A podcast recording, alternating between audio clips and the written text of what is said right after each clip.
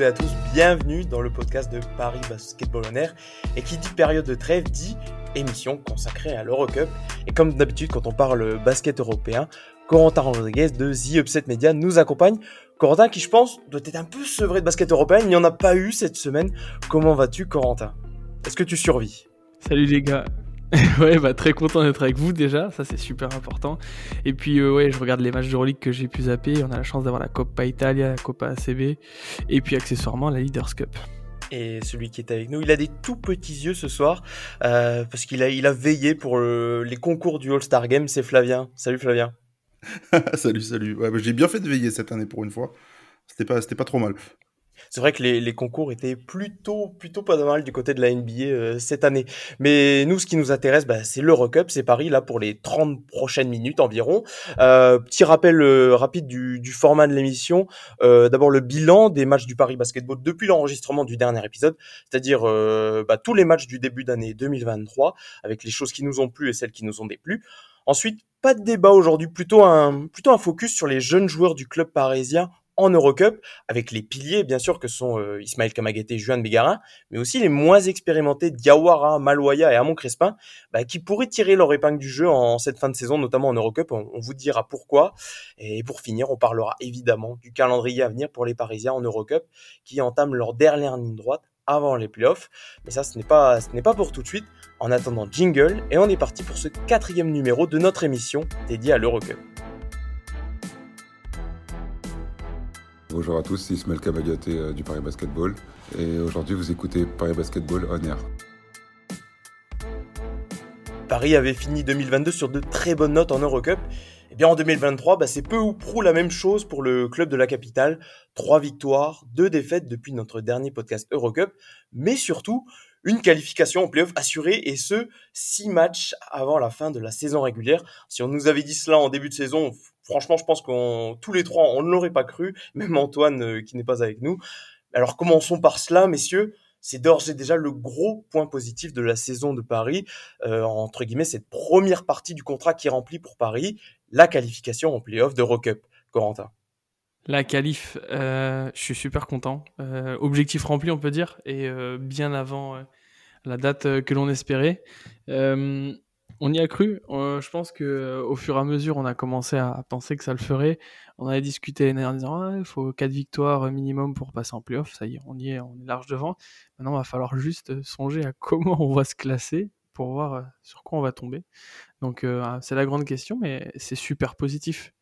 Je sais pas comment vous le sentez, mais je trouve ça incroyable. Une première saison en Eurocup, playoff tout de suite. Bravo les gars.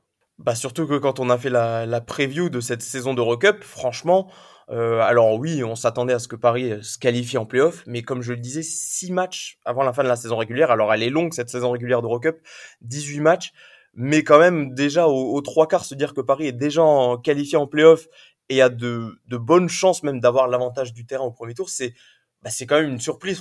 Flavien, franchement, on n'avait on n'avait pas parié dessus, en tout cas aussi tôt dans la saison. Oh, même, on n'avait pas parlé du tout court. Hein. Je pense, si vous réécoutez un peu les, les podcasts. Oh, Dans les huit premiers, on pouvait se dire que c'était possible. Oui, oui, non, mais aussi haut, en tout cas, euh, c'était pas, c'était pas forcément envisagé. Hein. Quand tu, quand tu, quand tu vois qu'à la quatorzième journée, t'es, euh, es quatrième avec une seulement deux victoires de retard sur le premier, euh, qui sont en fait les deux défaites que tu as pris contre Grande Canaria. franchement, c'est, c'est vraiment, c'est vraiment réussi ce, cette grosse première partie de de saison en Eurocup. Et maintenant, bah, comme tu l'as dit, il y, a le, sprint final pour aller chercher le meilleur spot.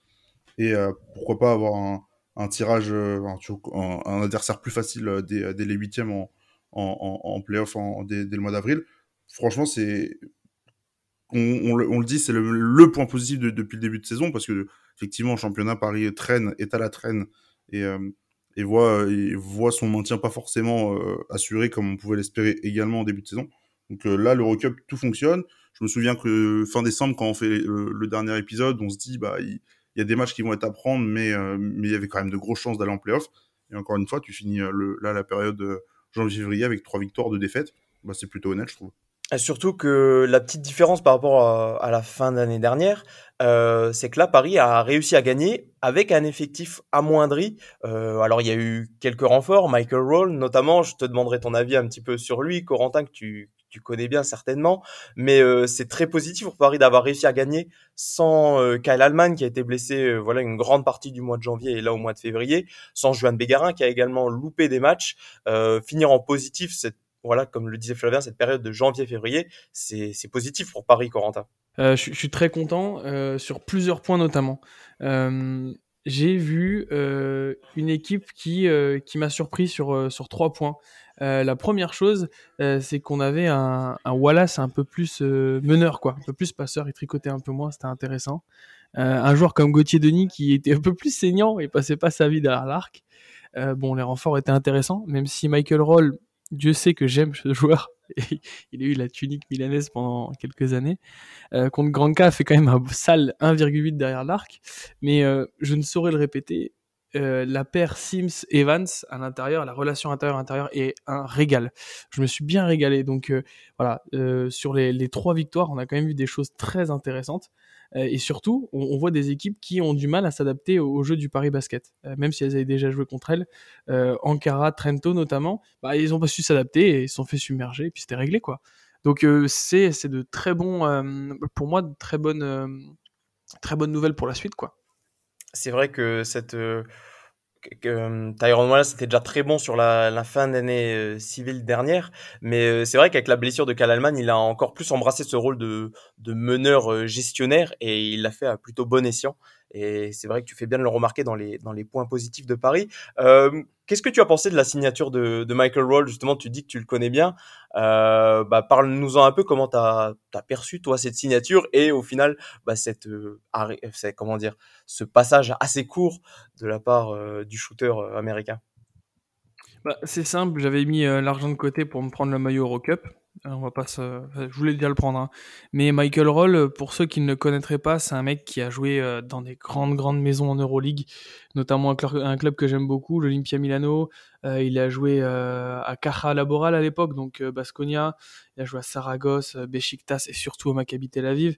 Donc c'est un joueur qui est très référencé au niveau européen. Euh, un shooter soyeux, franchement un des, meilleurs shooters au niveau européen. Alors bon, maintenant il a l'âge qu'il a, mais à l'époque il était très très solide. Et surtout, euh, il, a, il a une grosse capacité d'adaptation. Parce qu'il est passé par euh, toutes les divisions en, en, Europe, il a fait du championnat turc, euh, il a fait euh, la Belgique, et surtout, le gars s'est fait naturaliser tunisien, et il a gagné la Coupe d'Afrique des Nations en 2021. Euh, donc euh, c'est un mec qui sait s'adapter. Donc je pensais que ça allait le faire à Paris et euh, j'avais bon espoir qu'il le signe jusqu'en fin de saison. C'est pas arrivé, donc il est reparti. Bah, c'est dommage, mais quelque part l'avoir vu avec la tunique de Paris, ça m'a régalé. C'est dommage parce qu'il aurait pu. C'est vrai que son, son profil de, de shooter et également de pour de balles, on va dire, secondaire ou tertiaire, euh, aurait été intéressant pour Paris sur euh, la fin de saison, notamment bah, là avec les, les blessures qu'il y a eu en, en janvier-février. Donc voilà, c'est dommage que Michael Ron n'ait pas pu rester. En bout de chaîne, c'est euh, vraiment élite. Hein. Euh, ouais. Je dirais pas que, que c'est du niveau euh, de l'autre folding de l'Euroleague là, euh, du, du, Barça. Le nom m'échappe, excusez-moi, qui est un très bon shooter aussi. Euh, mais mais c'est un très bon shooter et surtout il peut shooter sans poser un dribble et il a un jeu sans ballon que, que je trouve fou. Donc ça aurait été très intéressant et surtout pour le championnat. Et pour le seul match de Recup qu'a qu disputé Michael Roll, c'était dans une sévère défaite à Grande Canaria. Et, et justement, c'est bah là, Flavien, je me tourne un petit peu vers toi euh, pour parler un petit peu des, des, points négatifs pour Paris sur cette période. C'est que bah, Paris, voilà, on, on se le demandait. Euh, C'était notre débat de la précédente émission. Euh, Paris qui était un petit peu un ton en dessous des grosses équipes. On attendait peut-être euh, bah, une réaction euh, en, en janvier-février et c'est pas arrivé. Euh, une débâcle à Grande Canaria où Paris encaisse 118 points, euh, une défaite également à, à, Tel Aviv, un petit peu dans l'enfer de leur salle, mais mais c'est un petit peu le, le point négatif qu'on va retenir, Flavien, c'est que bah, Paris a gagné encore une fois contre les petits, mais n'a même pas su, j'ai envie de dire, opposer une grande résistance face aux, aux favoris de, de son groupe en tout cas. Ouais, on fait exactement le même constat en championnat d'ailleurs, mais, mais c'est vrai que contre Grande Canaria et, Tel Aviv, bah, Paris a pris deux défaites et deux défaites, c'est bah, quatre des cinq défaites de, de l'équipe en, Eurocup.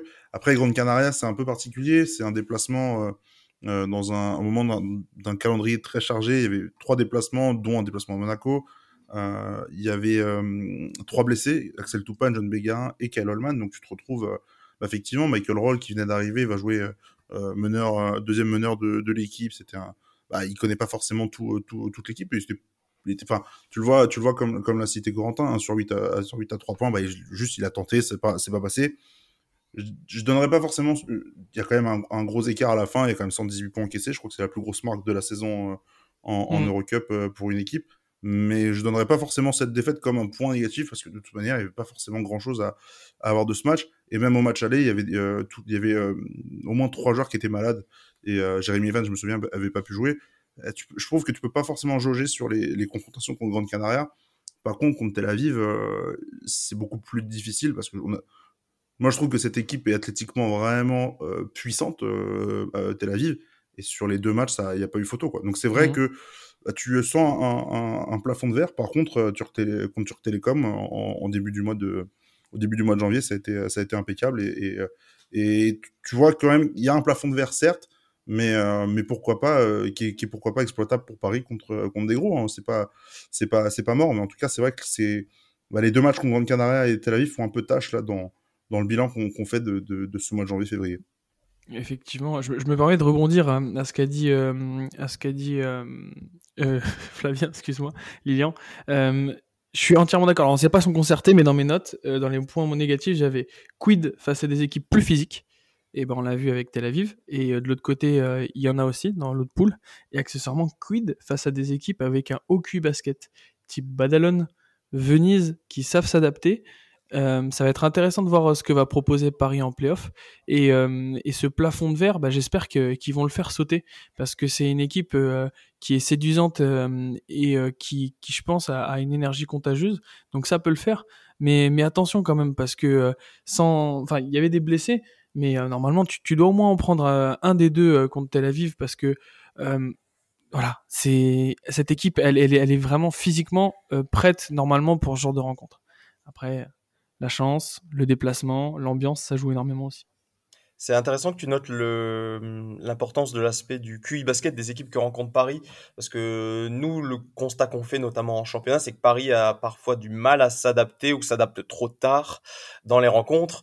Et, c'est vrai que face à des équipes qui, qui, qui comment dire balade un petit peu Paris euh, ça peut ça peut ça peut jouer mais le, le point que moi je me demandais et j'ai l'impression que c'est une tendance générale dans cette compétition, c'est que bah là, les cinq matchs de Paris de ce début d'année, ils sont tous à sens unique, euh, dans le bon comme dans le mauvais sens. C'est-à-dire dans les victoires de Paris, bah, c'est vraiment des Paris domine outrageusement ses adversaires et, dans les défaites, euh, Paris est complètement largué euh, assez rapidement dans les rencontres.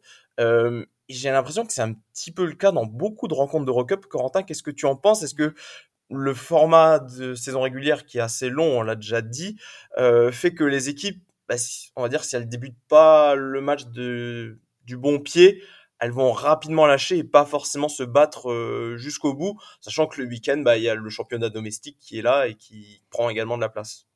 Alors, ça dépend vraiment des équipes. Certaines, c'est très clairement le cas. Euh, notamment quand tu es euh, dans certaines ligues très concurrentielles, euh, type, tu vois, le CD Vita, Reyer le, dans l'autre poule, l'équipe de Venise, l'équipe de Ljubljana, où en championnat, bah, tu, tu, dois être bon pour retrouver les places européennes l'année d'après, et surtout grappiller une ou deux victoires dans des championnats fortement compétitifs. mais j'adore enregistrer avec vous pour la bonne et simple raison que ça, je l'avais noté aussi. Je l'avais noté, et, ça, c'est triste parce que c'est des, des matchs à sens unique, euh, Paris ne réagit pas et c'est typique d'une équipe jeune en fait.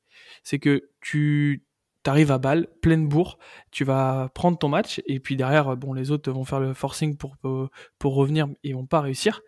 Et euh, c'est aussi symptomatique d'une équipe qui compte beaucoup sur ses ricains. Et euh, c'est quelque chose qui me fait peur un peu pour la suite de, de non, non pas de l'Eurocup, parce que les Ricains vont vouloir se montrer, mais la suite du championnat. Parce que tu vas avoir des jeunes un peu envoyés au front, mais euh, bah, le fait que tu des Ricains qui soient un peu euh, sur le fait de se dire euh, bah, on veut se montrer en Europe, on veut performer pour trouver une meilleure équipe l'année d'après, eh bien ça fait que bah, tu as tendance à lâcher plus facilement des matchs et te concentrer sur le championnat ou sur la prochaine journée d'Eurocup. Et au final, bah, ça, ça diminue ta capacité de, de réaction. Et euh, ça, c'est un peu flippant.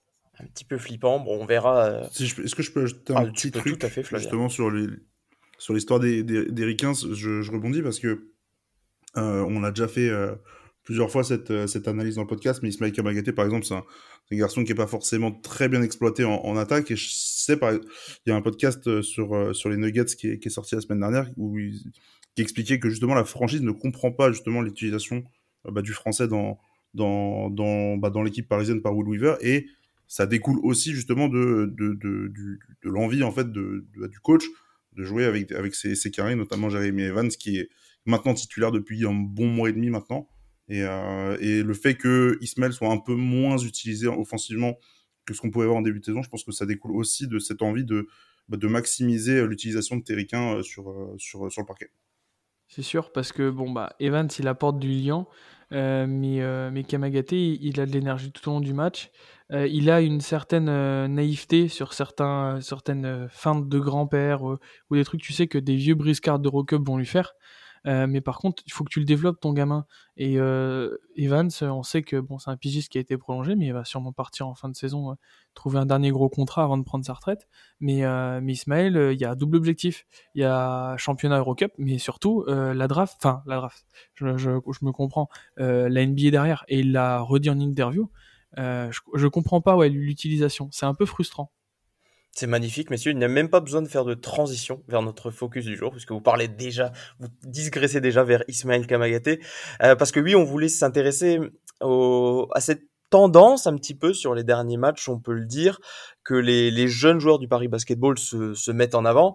Alors, on, vous avez parlé des Américains du club qui, bah, eux, on parle souvent de ces compétitions européennes qui sont une belle scène pour, euh, bah, pour tous les joueurs pour euh, atteindre des niveaux supérieurs, car l'Allemagne a montré qu'il était l'un des meilleurs joueurs de la compétition jusqu'à ce qu'il se blesse. Euh, bah, Tyrone Wallace a un petit peu pris son relais, a montré que bah, il pouvait prétendre à l'Euroleague. En tout cas, il y a des rumeurs déjà sur euh, sur une potentielle arrivée en Euroleague pour lui la, la saison prochaine. Euh, mais il faut bien avouer que en Eurocup, celui qui casse un petit peu la baraque côté Paris, c'est vraiment Ismaël Kamagaté. Voilà, comme vous le disiez, il a vraiment eu des performances significatives. Euh, Juan Bégarin, lui aussi, a plutôt eu des bonnes performances, notamment le dernier match en, date à domicile contre euh, Podgorica. Et lors, euh, bah, lors du dernier match, les, les autres jeunes joueurs, on va dire ceux qui sont un petit peu moins expérimentés, ont également joué pas mal de temps. Maloya, Diawara, Amon Crespa. Euh, Est-ce que le fait de voir ces jeunes, alors quand je dis les jeunes, je vais surtout m'attarder, enfin, c'est surtout le fait que potentiellement les trois derniers cités vont peut-être jouer plus en cette fin de saison. Est-ce que c'est une tendance qui vous pensez va, va s'accroître, surtout avec potentiellement des matchs qui ont moins d'enjeux si Paris est déjà assuré de finir à, telle ou telle place, Corentin? Alors, euh, je connais l'amour de, Flavien pour Kamagaté, donc euh, j'ai mon analyse n'est pas trop euh, centrée là-dessus, mais plus sur les trois autres dont tu as parlé. Je vais mettre Maloya et un peu Diawara sur, dans le même bucket. Euh, pour moi, c'est des gamins avec beaucoup de potentiel, beaucoup d'énergie, qui se mettent des, belles, on va dire, ouais, ils, se la mettent en défense, quoi. Ils, se mettent le cul par terre et ils, vont, ils y vont, et ils peuvent jouer sur plusieurs postes. C'est intéressant de voir qu'ils peuvent changer et apporter beaucoup d'énergie. Donc tu peux les, les faire rentrer sur, de manière sporadique sur de la, allez, 2 minutes, 3 minutes, 4 minutes, tu ressors, Enfin, tu mets le feu, tu ressors, et je te refais rentrer euh, 10 minutes après, 2-3 minutes. Et ça, c'est super intéressant, et, puis euh, ça t'apporte quelque chose euh, que n'ont pas euh, certaines équipes en Eurocup, puisque ça, c'est inscoutable, entre guillemets, puisque, bah, ouais, avec le peu de temps de jeu, et le fait que ces gamins-là sont un peu moins scoutés, je pense, que, que les cadres, et ben tu peux mettre le, le bordel sur des sur des actions pendant 2-3 minutes et réussir à, on va dire, libérer un peu tes cadres. Je me suis également penché sur un genre que j'aime beaucoup, et en plus je crois qu'il est de chez moi. Tu me, tu me diras, Lilian, si je dis une bêtise, mais euh, mon Crespin, il est de, de Thionville. Euh, moi, étant de Metz, euh, c'est bien ça. C'est ça, voilà, tu vois. Je me sens, bah, comme toi d'ailleurs, hein, on se sent un peu solidaire. Et c'est un garçon que j'aime beaucoup. pour ceux qui voudraient le connaître un peu mieux, Envergure avait fait une, un peu un podcast sur lui et je l'avais vu jouer au tournoi Euroleague Next à, à Varese avec les jeunes de, du pôle France et j'ai vu un gamin qui est fort de haut panier, il a montré encore avec Paris, euh, en pénétration sur des, euh, un axe panier-panier, notamment en transition, il sait s'adapter et être assez fort courir euh, sur cet axe-là, c'est intéressant.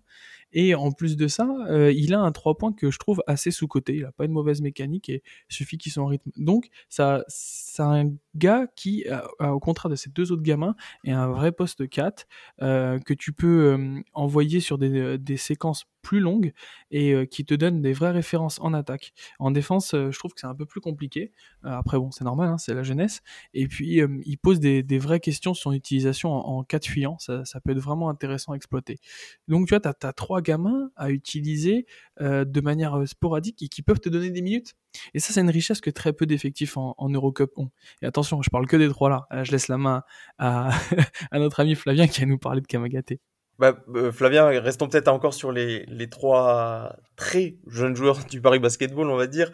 Euh, c'est vrai que déjà en milieu de saison, dans certaines rencontres, on parlait justement de rencontres qui des fois étaient pliées assez vite. Euh, on s'interrogeait des fois sur le fait de ne pas voir, euh, notamment euh, bah, le duo d'abord Diawara Malwaya en, en, début de saison notamment. alors là récemment, je vais un peu citer les minutes pour que nos auditeurs se voient euh, quel match, auquel match ils ont participé. Diawara, il a joué une quinzaine de minutes contre Grande Canaria et Podgorica. Malwaya, lui, c'était en gros une dizaine de minutes contre Trento et également Podgorica. Et Maëla Moncrespin, alors lui, c'était presque entre guillemets une mini surprise. C'était le lendemain de sa signature, le match contre Trento, il me semble, où il a directement des minutes et plutôt et en des, des minutes importantes en plus. Alors c'était aussi lié à, à des blessures dans l'effectif, mais mais c'est vrai qu'on aurait même pu se dire que ça aurait pu arriver plus tôt et au final, c'est vraiment dans la genèse de Paris de développer, enfin, de mettre en avant ces jeunes joueurs euh, à la fois pour, euh, pas pour le, pur intérêt sportif de Paris euh, dans l'instant T, mais également pour le futur Flavien. Ah oui, complètement, ça aurait pu arriver plus tôt. Maintenant, j'ai un peu peur, perso, que bah là, les minutes récentes qu'on qu a vues, que ce soit en Eurocup, en championnat, un peu pour ces, ces trois jeunes-là, soit un peu conjoncturel, au, dû aux blessures, en fait, tout simplement dans l'effectif, qui avait un, un, effectif totalement réduit. Ouais, il y a eu trois blessés en même temps. Bah, effectivement, sur des postes plus ou moins où les, les trois en peuvent, peuvent, peuvent dépanner. Et j'ai un peu peur, en fait, que leur, leur minute décroisse lors, du, bah, lors du, du mois de mars.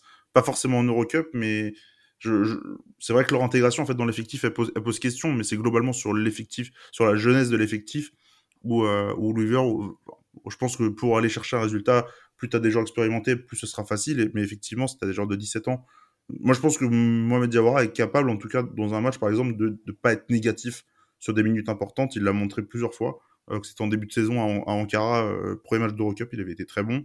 Euh, j'ai des flashs en tête de lui où, où, ça, où ça fonctionne, mais, euh, mais il passe le plus clair de son temps en fait sur le banc et c'est un peu dommage d'avoir un, joueur euh, aussi, aussi versatile, aussi polyvalent, de pas forcément l'utiliser. C'est vrai qu'à mon Crespin, tu l'as cité, il joue 15 minutes sur son premier match avec Paris, complètement surprise parce qu'il le fait rentrer premier quart-temps, deuxième quart-temps, il le fait jouer un peu en fin de match. Et ce que j'aime bien avec Amon Crespin, c'est qu'il a pas peur de prendre des tirs. Euh, dès qu'il a, un tir ouvert, il a, confiance en, lui pour, euh, pour le prendre. Moi, j'ai un peu de doute justement sur le fait qu'ils vont pouvoir euh, vraiment s'intégrer plus en profondeur dans la rotation. Je pense que Paris va aussi préparer un peu ces playoffs d'Eurocup qui, à mon avis, vont au fil de la saison devenir un objectif bien plus important qu'on se l'était imaginé il y a quelques semaines. Ce qui est positif, en tout cas pour les, pour les jeunes joueurs, en tout cas, c'est que on leur a donné des minutes, mais ils ont eux, en retour, donner des bonnes minutes. Euh, c'est ce qu'on soulignait notamment, euh, je crois, le, bah, le dernier, dans le débrief du dernier match de championnat contre Pau, c'est que vraiment, euh, bah, notamment, euh, Mohamed Diawara, par exemple, a vraiment, euh, bah, on aurait dit des, des, joueurs professionnels depuis un moment, ils n'ont vraiment pas été euh, dans les moments, on va dire, négatifs de Paris. Et c'est ce qui pourrait en tout cas pour la saison régulière d'Eurocup, je suis d'accord avec toi. Je pense qu'en championnat, on les verra un petit peu moins, mais en Eurocup, ils devraient conserver euh, potentiellement cette dizaine de minutes, euh, même avec le retour d'un Kala. Euh, passons peut-être, bah, tiens, Flavien, garde un petit peu la, garde la main. Parle-nous un petit peu d'Ismaël Kamagaté. Je vais juste donner quelques statistiques pour montrer à quel point il, il est peut-être le meilleur intérieur de cette campagne d'Eurocup il y a sûrement débat, mais il fait partie assurément du top 3. Deuxième au rebond, 9,6 en moyenne. Premier au compte, 1,7. Cinquième à l'évaluation. en tout, c'est 6 matchs à plus de 25 d'évaluation sur les 14 disputés. il y a notamment eu son énorme double-double contre Hambourg on peut dire que vraiment, euh, alors autant il s'exprime très bien également en, championnat, peut-être plus euh, de manière moins régulière, mais on peut dire qu'en Eurocup, Flavien, chaque semaine, on va avoir un double-double d'Ismaël Gamagete et avec une très forte efficacité. Ah bah c'est clair, euh, c'est un des antérieurs qui impressionne le plus les aussi les autres équipes hein, parce que je sais pas si vous aviez vu passer ce, sondage des general managers en, Eurocup mais Ismaël c'est euh, pour les general managers d'Eurocup, le meilleur défenseur. C'est euh, l'un des trois joueurs que les franchises, que les pardon que les que les équipes aimeraient signer pour l'année prochaine, et c'est pour eux le meilleur joueur de la saison en Eurocup. Donc rien, rien que pour on va dire l'estime que les autres équipes euh, ont pour Ismaël, je trouve que ça prouve un peu vraiment la, la domination et la, et la peur en fait qu'il va qu'il va avoir sur euh, qui va en fait donner à ses adversaires. Et, et c'est vrai que on l'a dit, il a eu un coup de moins bien en, décembre. Physiquement, c'était un peu compliqué. Et quand tu, quand tu le retrouves euh, vraiment euh, entreprenant euh, et, physiquement à 100%, bah, il, est, il, fait partie du, on va dire du, très très haut du, championnat de, l'Eurocup dans, le secteur intérieur. Tu as quasiment un double-double qui est, qui est acté avec Ismaël au, début du match. Tu une protection de cercle qui est, élite. Euh, le fait qu'il partage la raquette avec Jérémy Evans fait que Paris est l'une des équipes les plus athlétiques. Et par exemple, contre Podgorica, c'est un des matchs références de, Paris cette saison. Euh, Podgorica qui a quand même des intérieurs euh, très très solides avec Alpha Kaba, avec Kamenias. Euh, Paris a, limité, on va dire, la meilleure équipe au, rebond, au offensif à seulement 10 rebonds. Et du coup, c'est permis grâce à cette à, cette protection de cercle de pouvoir plus rapidement développer du jeu en transition. Je trouve que bah, justement son utilisation en Eurocup, il, est physiquement beaucoup plus fort que, que, que, les autres et c'est là où il va dominer euh, largement. C'est aussi sa force parce qu'il est long, parce qu'il court, il court relativement vite pour sa taille et il est plutôt mobile quand, quand on va le servir. Franchement, euh, bah après voilà, je, je pense qu'il y a un petit biais de mon côté, mais je le trouve vraiment excellent en Eurocup et, bah, le, tout ce qu'il montre pendant, pendant cette saison régulière le, le prouve un petit peu. Je pense pas qu'il y, a le biais. Je pense que, comme tu le disais, bah, rien qu'avec le, l'avis des general managers que tu as, as cité, ça montre un petit peu le, l'estime que les gens peuvent avoir pour, pour Ismaël Kamagete. En tout cas, et si vous avez une crainte euh, du fait qu'il revienne encore une fois un petit peu fatigué de cette trêve internationale avec euh, bah, les matchs en équipe de France, Là, la petite différence, c'est que bah, avec la Leaders Cup que, qui, qui s'est disputée ce week-end, on enregistre le, le dimanche, bah, il aura eu, on va dire euh, là, une semaine au moins de, de repos avant de faire l'équipe de France et ensuite de reprendre Paris. Et ça pourra avoir son importance voilà, dans, cette, dans la dernière ligne droite du championnat. Euh, Corentin, bah, donne-nous toi ton avis sur, euh, sur Juan Bégarin. Je le disais, il s'est ben, il, s'est mis en valeur lors du dernier match contre euh, les Monténégrins. 22 points, 10 sur 13 au tir, 5 passes, aucune perte de balles. C'est, bah, pour lui aussi, c'est son match référence de la saison, que ce soit en championnat ou en Eurocup. Euh, dans les statistiques générales, en tout cas, de la compétition, il est deuxième aux interceptions avec 2,1 par match. Euh, qu'est-ce que, bah, donne-nous ton avis global sur la saison de Juan Bégarin, parce que nous, on en a plutôt pas mal parlé avec Flavien cette année, mais, mais toi, on t'a pas forcément entendu sur, sur le joueur. Ah, ça me fait plaisir que tu me poses la question. Euh, j'ai regardé le match de Buduknost. Enfin, c'est simple, je regarde tous les matchs du Paris Basket. J'allais dire à cause de vous, grâce à vous. Euh, il y avait un mot qui est revenu, c'est domination. Euh, en transition, il est là, il récupère des ballons, ça intercepte, ça court tout de suite. Et euh, il n'est pas que dans la percussion et dans le vouloir euh, créer un décalage pour aller au panier. D'ailleurs, euh, sa panoplie de layup est juste incroyable. Il a aussi été mettre des shoots. Et je trouve ça super pertinent et intéressant de, de parler de ce gamin-là. J'en parlais avec des copains qui suivent du basket et me disent Ouais, tu penses que Kamagate Bégarin l'année prochaine NBA Kamagate, ok, peut-être. Les grands, les grands ont un prix. Euh, des ricains comme euh, Bégarin, il y en a beaucoup. Et moi, surtout, je me dis, euh, ce gamin-là, alors je souhaite de tout cœur qu'il reste à Paris parce que c'est un peu fait partie des, gars qui ont l'âme de cette équipe. Mais ce gamin-là, en, Euroleague ou dans une grosse, grosse équipe d'Eurocup, il pourrait avoir un vrai rôle. un frérot un, peu à la Isaiah Cordinier à Bologne. et je trouve qu'il le remplirait très bien. Je le vois bien dans une équipe euh, qui joue euh, soit le haut de tableau d'Eurocup, soit qui est en Euroleague. Euh, je le vois bien en Energizer en sortie de banc ou titulaire, mais qui mais qui joue pas 100% du match. Et, et, je trouve que, que ce gamin a vraiment vraiment progressé. Il tient ses duels en défense, il ne mord plus sur certaines feintes de briscard qu'il trouve en, Euro, en Eurocup. Et en, plus de ça, il a encore je trouve, euh, améliorer ses, ses, qualités de, de percussion. Euh, son shoot, ça commence à venir. Euh, le truc qui serait intéressant, c'est de voir si, si, sur pick and roll, il pouvait améliorer son mid-range ou se décaler plus facilement pour sortir des side steps, des, des, choses comme ça qui sont demandées en Euroleague. Mais wow, moi, je, je, je, je, suis juste impressionné par ce gamin. J'ai hâte de le voir et je, je vous souhaite qu'il reste à Paris. Mais quel kiff ce serait de le voir dans une grosse équipe Euroleague. Voilà. c'est vrai que Juan Begara, il n'est jamais aussi fort que quand il arrive à, alterner entre sa capacité à driver et, shooter. Euh, des fois, certains matchs où il passe un peu au travers de cela, où bah, il se heurte à une défense qui, l'attend. Euh, mais je pense que je pense que j'aime beaucoup cette comparaison, cet exemple de trajectoire qu'il pourrait suivre à la Isaiah. Est-ce que tu es également d'accord avec ça, Flavien? Est-ce que ce serait la bonne trajectoire à suivre? Bah, ça y ressemble en tout cas, et, je, suis d'accord sur le, constat que la NBA risque d'être un poil short encore pour lui euh, cette année. Mais Cordinier, lui, il a eu sa. Je, me souviens plus s'il a vraiment eu sa chance euh, en, NBA, mais il a, fait des training camps, il a fait des, euh, des Summer League. J'ai un doute s'il a signé un contrat, je me souviens plus bien. Non, il n'avait pas signé de contrat, il avait joué en. Il avait fait des Summer League. Avec les Nets, il, avec les Nets, il me semble qu'il avait eu des touches.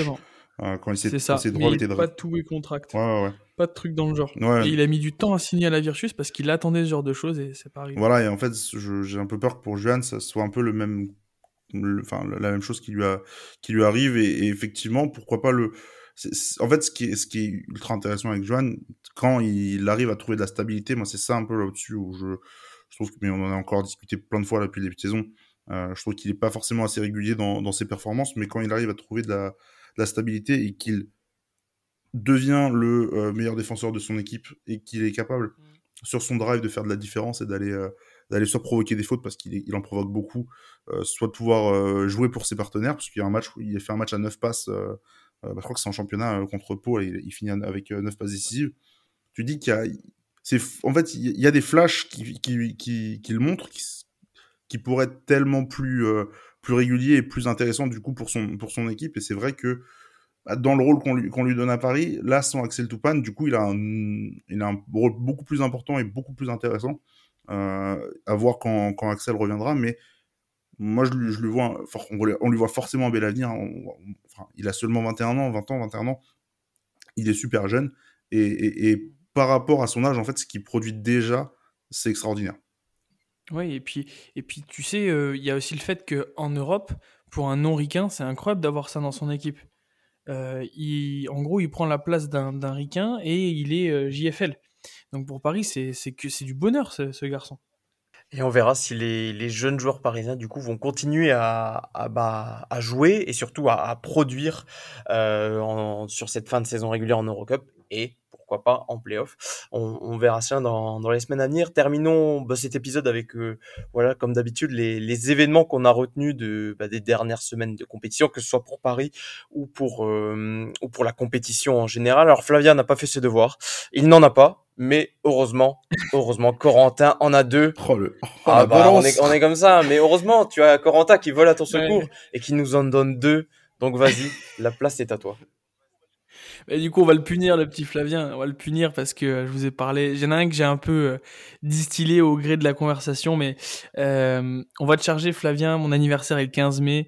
Je veux ce maillot Michael Roll, maillot version Eurocup. Alors extérieur de préférence, mais bon, le domicile me plairait aussi, il n'y a pas de souci. C'est c'est ça qui m'a fait kiffer, voir, revoir ce joueur. Euh, sous, sous une on va dire une tunique Eurocup m'a fait kiffer le voir sous la tunique bah, francilienne m'a fait kiffer et je suis dégoûté de pas l'avoir vu en vrai. Voilà, très honnêtement, parce que c'est un joueur qui a une aura et une classe incroyable. Chose, euh, chose très rare euh, euh, dans le basket de nos jours. Un, monsieur, quoi. Voilà. Et deuxième chose, et là, là, là, préparez-vous parce que c'est un truc qui m'a fait bien kiffer. C'est le commentateur de l'Eurocup après la victoire contre Buduknost qui dit mot pour mot Paris se place désormais comme un prétendant au titre. Et euh, je trouve ça très très intéressant. Et, et je souhaite de tout cœur à Paris de euh, d'aller jusqu'au bout, euh, de alors le titre bien sûr, mais de faire un parcours euh, d'aller plus loin que les huitièmes de finale, parce que bah, cette, cette équipe euh, peut en avoir le potentiel. Euh, il y a beaucoup de paramètres qui rentrent en compte, bien sûr, mais le fait d'avoir réussi à conquérir, euh, euh, les Français, c'est top. Réussir à avoir euh, des, des spotlights sur ce club flashy, c'est cool. Mais avoir une reconnaissance européenne, eh ben ça régale. Et pour aller dans ton sens, je, lisais il n'y a pas si longtemps que ça un power ranking du, site Eurohoops qui plaçait Paris comme la sixième meilleure équipe. Alors c'était un power ranking au moment, je crois fin janvier, donc à, peu près, et un power ranking où euh, en début de saison Paris était 19e et donc ils ont bondi à la à la sixième place et ça pourrait peut-être encore augmenter. Mais c'est vrai que en tout cas les, les les observateurs en Eurocup voient Paris très haut avec pour les raisons qu'on avait évoquées dans les autres podcasts, euh, le style de jeu de Paris face euh, face au face au contingent euh, européen. Euh, bah moi, ce que je voulais parler un petit peu, j'ai j'ai un peu Paris nous fait un petit peu voyager. Là, on est en plein dans les vacances d'hiver, donc voilà, j'ai un petit peu envie de vous emmener voyager. Mais Paris, avec ses déplacements, bah Flavien, tu le citais, les déplacements compliqués, mais également très jolis à voir euh, quand on suivait les, les réseaux sociaux du Paris Basketball, la Grande Canaria et Tel Aviv. Euh, si vous n'avez peut-être pas de destination de vacances pour les prochains mois, prochaines semaines, bah écoutez, vous pouvez regarder Grande Canaria et Tel Aviv. Alors Grande Canaria, les îles Canaries, bon, plutôt, moi en tout cas, je connaissais plutôt, euh, mais c'est vrai que j'ai appris à découvrir Tel Aviv, qui est une station balnéaire israélienne qui est très jolie, et, et je peux vous dire que les Parisiens, alors si ils ont pris des larges défaites. C'est peut-être pas étranger au fait que bah, ils sont peut-être un petit peu sentis en vacances également tellement en plus ils sont arrivés dans des périodes où il faisait très beau. Alors je pense qu'en même temps euh, peut-être euh, ils n'avaient pas totalement la tête à la compétition. Euh, voilà, bon, petite boutade bien sûr, on n'en doute pas qu'ils avaient envie de remporter ces matchs, mais c'est vrai que hum, d'avoir de suivre aussi euh, les joueurs dans des hum, dans des voyages européens, bah forcément, ça change des, des déplacements un petit peu du train-train du championnat, euh, où c'est globalement souvent les mêmes équipes qui reviennent euh, chaque saison. Euh, on découvre des choses, des environnements, et voilà, c'était plutôt sympa. J'avais envie de le, de le mentionner. Euh, petit point sur le classement avant qu'on se quitte. Paris est donc du coup actuellement quatrième de son de son groupe B, 9 victoires, 5 défaites, qualifié d'ores et déjà pour les playoffs, on l'a dit, et notamment à la lutte avec Patras pour euh, euh, pour l'avantage du terrain au premier tour. Alors Paris ne devrait pas tomber au-delà de la sixième place. Euh, Londres qui est sixième à trois victoires de retard sur Paris. Donc voilà, Paris devrait au pire du pire terminer sixième. Euh, on verra ça dans le bah, dans le prochain podcast parce qu'il ne reste plus que quatre matchs de saison régulière euh, à Paris. Je vous les cite rapidement. Déplacement à Hambourg euh, le 8 mars où Paris devrait pouvoir compter sur ses supporters parisiens normalement. Euh, réception de Vorclo, déplacement à Patras qui devrait peut-être déterminer l'avantage du terrain ou non pour Paris.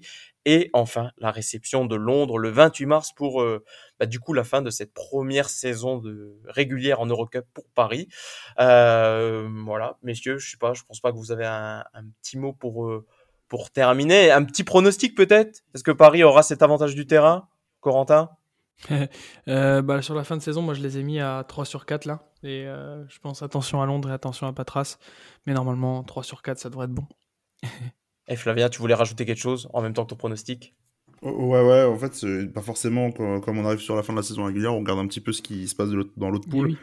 Et, euh, et, moi, je serais vraiment euh, pas, je serais vraiment curieux et, plutôt ravi de, voir si Paris et, et Ulm pouvaient s'affronter en huitième de finale, euh, vu les contentieux qu'il y a eu en début de saison. Ça pourrait devenir être une, une belle affiche à mon avis. Ah, j'ai bien vu, je l'ai noté, mais euh, j'aimerais bien voir Venise, moi. Euh, qui est une équipe que j'aime beaucoup et, euh, et, qui a un club qui est un peu en crise, en perte d'identité.